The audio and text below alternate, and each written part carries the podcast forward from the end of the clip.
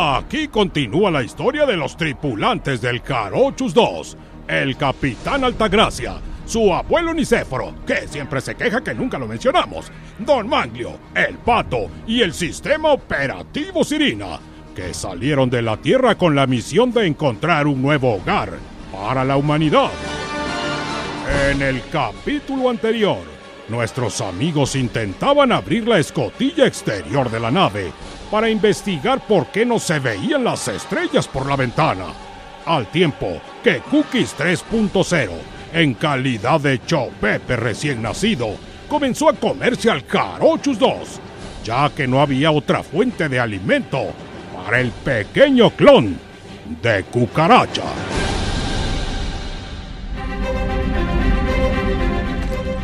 Sirina, prepara la descarga eléctrica exterior.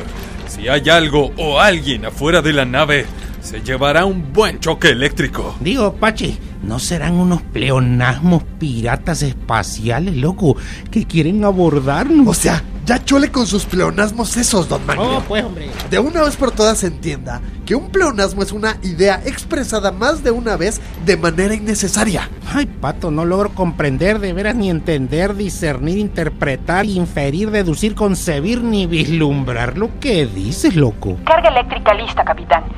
Cuando usted diga. Excelente, Sirina. Eh, Comenzamos en 5, 4. Mijo, oye, mijo, pásame la sal, hombre, que este chupepito malcriado no se quiere comer su guante. Hijo, tienes que comer Cookies 3.0. Si no, no crecerás grande, fuerte, hombre. Échale, empáchale, hombre.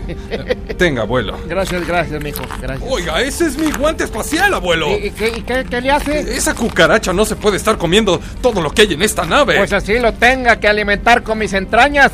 A este chupepito lo cuidaré hasta que sea un cucarachón de bien grande, fuerte, frondoso. Sellado, Niceforo, no se azote.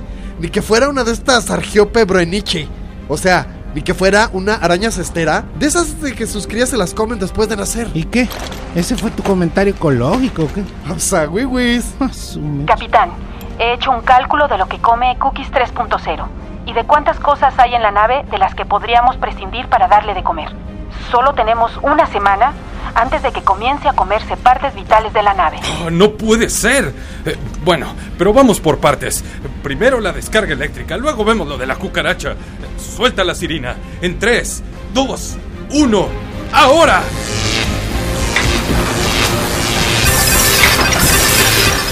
Capitán, definitivamente hay algo afuera de la nave y ha reaccionado a los choques eléctricos. Lo malo es que ahora nos está aplastando con más fuerza. Mire por la ventana. Algo se movió y está entrando un poco de luz. Y se ve que es algo verde lo que nos tiene atrapados. Eh, Es la platota de Nanche, loco. Miren cómo se mueven las enredaderas alrededor de la nave. Nos va a aplastar, Pachi. Hay que darle más toques hasta chicharrarla. No quiero ser devorado por una planta de nanche gigante carnívora Te mutante. faltó adolescente, Pachi. ¿Qué pasará? ¿Acaso la planta de Nanche que van remolcando por el espacio se los comerá vivos? No se pierda la conclusión de este capítulo más adelante, aquí, en el Show de la Tierra. Previamente, en Buscando un Nuevo Hogar. Nuestros amigos descubrieron que era la planta gigante de Nanche la que los tenía atrapados y no les dejaba ver las estrellas ni abrir la escotilla exterior. Y tras darle unos toques eléctricos, ahora los estaba aplastando peligrosamente. Capitán, si la planta nos sigue presionando, el Jarochus 2 no podrá resistir. Yo digo que la electrocuten hasta que se haga chicharrón y nos suelte. Oh, tal vez sea nuestra única oportunidad. Eh, prepara la siguiente descarga, Sirina. Cargando descarga.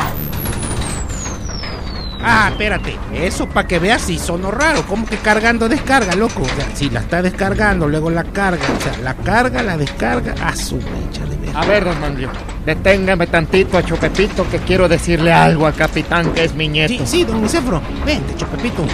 Nomás no me muerdas, ¿eh? ¿Qué pasa, abuelo? ¿Ahora qué me quiere decir? Mira, mijo, te quiero decir algo muy importante. No electrifiques a la planta, por favor. ¿No te das cuenta que en realidad esa planta no nos quiere atacar? Lo que pasa es que ha querido protegernos.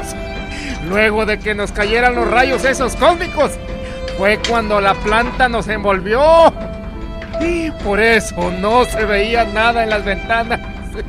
Era por eso. Nada más por eso. Pe- Pero es solo una planta.